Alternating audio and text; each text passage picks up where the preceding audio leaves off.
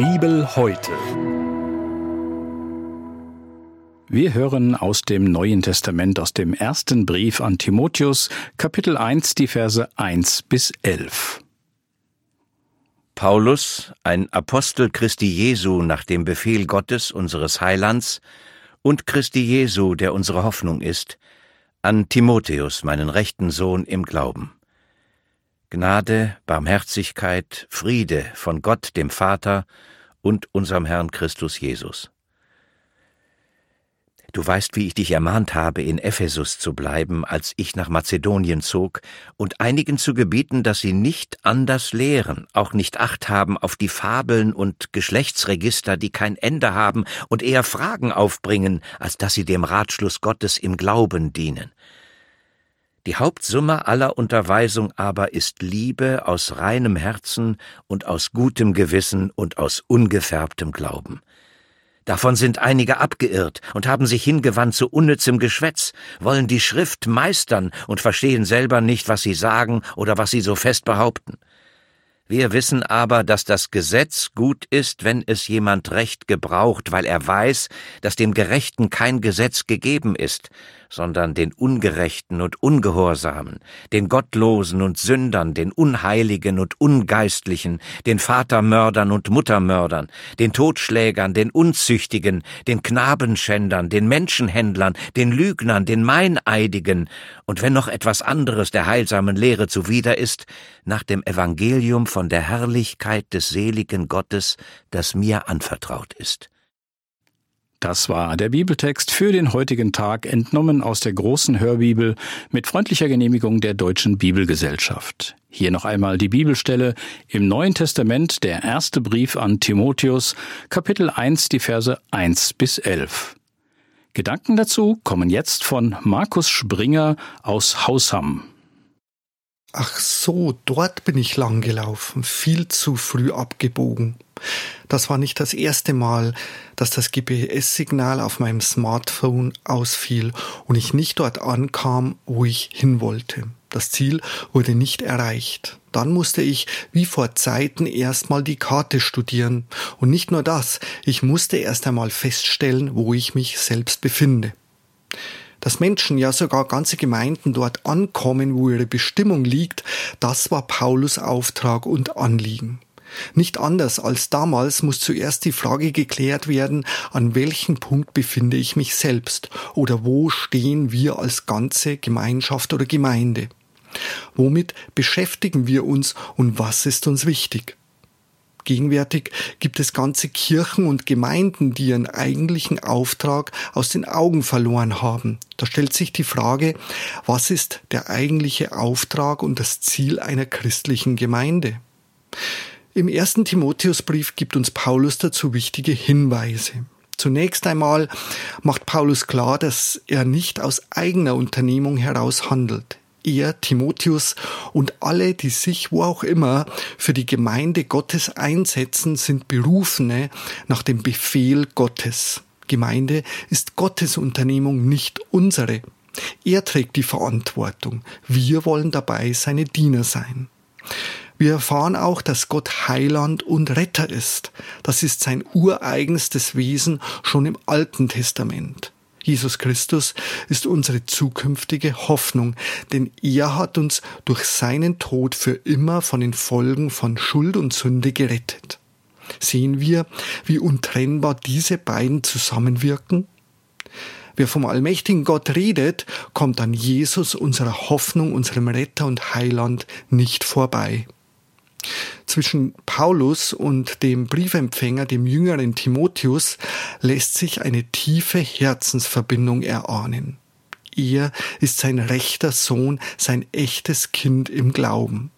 Zweifellos führte Paulus Timotheus während seines früheren Wirkens auf seiner ersten Missionsreise zu Christus. Später erwählte Paulus ihn zu seinem Begleiter. Timotheus war sein Schüler, Freund und Mitarbeiter. Sie haben vieles gemeinsam erlebt und durchgestanden. Der Glaube an Jesus verbindet sie wie ein unzertrennliches Band. Die Christengemeinde in Ephesus, eine Stadt in der heutigen Türkei, hatte Paulus auf seiner dritten Missionsreise gefestigt und auferbaut. Drei Jahre lang hatte Paulus sie als Hirte betreut. Bei einem seiner letzten Aufenthalte hatte er die Gemeinde davor gewarnt, dass reißende Wölfe aus den eigenen Reihen der Gemeinde aufstehen werden. Männer, die verkehrte Dinge reden und die Jünger für ihre eigene Zwecke missbrauchen. Und so war es auch. Denn jetzt, einige Jahre später, nach seiner ersten Entlassung aus einem Gefängnis in Rom, besucht er die Epheser-Gemeinde erneut. Er lässt dort seinen hochgeschätzten Mitarbeiter Timotheus zurück. Dort soll Timotheus bestimmte Dinge in Ordnung bringen. Er soll helfen, die Gemeinde wieder ihrer eigentlichen Bestimmung zuzuführen. Denn irgendetwas läuft dort verkehrt. Der Gemeindekompass muss wieder auf die Karte abgestimmt werden, um das Ziel wieder zu sehen und zu erreichen. Paulus weiß, wie schwierig es ist, eingefahrene Dinge wieder zurechtzurücken. Er betet für Timotheus um Gnade, Barmherzigkeit und Frieden. In einer Gemeindesituation, wo diese Dinge offensichtlich fehlen. In dieser prekären Lage kann sich Timotheus zwar ermutigt von seinem Mentor Paulus nur auf seinen himmlischen Herrn verlassen. Innerhalb der Epheser Gemeinde lehrten leitende Mitarbeiter mittlerweile etwas anderes als Paulus. Sie achteten auf Fabeln und Geschlechtsregister und diskutierten heftig darüber. Offensichtlich waren es jüdische Gesetzeslehrer, die lehrten, das Gesetz genau einzuhalten. Sie lehrten, nicht mehr die Gnade und den Glauben an Jesus Christus, wie ihn die Apostel und Paulus verkündeten. Paulus bezeichnet sie als abgeirrt und beschäftigt mit unnützen Dingen. Sie machen in der Gemeinde das Unwichtige zum Wichtigsten und sagen, wir sind recht, wir sind besser, folgt uns nach. Wir halten die Gebote Gottes vollständig ein.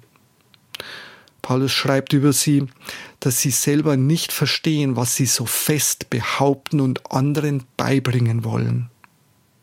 Anlass für ihn, uns einen Einblick in den Sinn des Gesetzes zu geben. Das Gesetz ist uns zur Erkenntnis der Sünde gegeben. Es soll uns zur Umkehr zu Gott bewegen, denn es zeigt uns, wie weit wir alle vom heiligen Gott entfernt sind. Es zeigt uns, dass wir aus eigener Kraft niemals vor Gott bestehen können. Da ist keiner, der gerecht ist, auch nicht einer, zitiert Paulus im Römerbrief. Übrigens, haben Sie sich schon in dieser Liste der Gesetzlosen entdeckt? Es ist Gott, der uns bedingungslos liebt. Er macht uns gerecht, und zwar ohne das Einhalten des Gesetzes. Deshalb ist Jesus Christus auf diese Erde gekommen. Er starb für unser Unvermögen und unsere Sünde am Kreuz. Wer an Jesus glaubt, der hat seine Gerechtigkeit angezogen.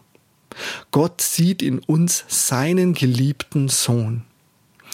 Jesus sagt zu seinen Jüngern, meine Weisung an euch lautet, liebt einander, so wie ich euch geliebt habe. Die größte Liebe beweist der, der sein Leben für seine Freunde hingibt. Und das hat Jesus am Kreuz getan.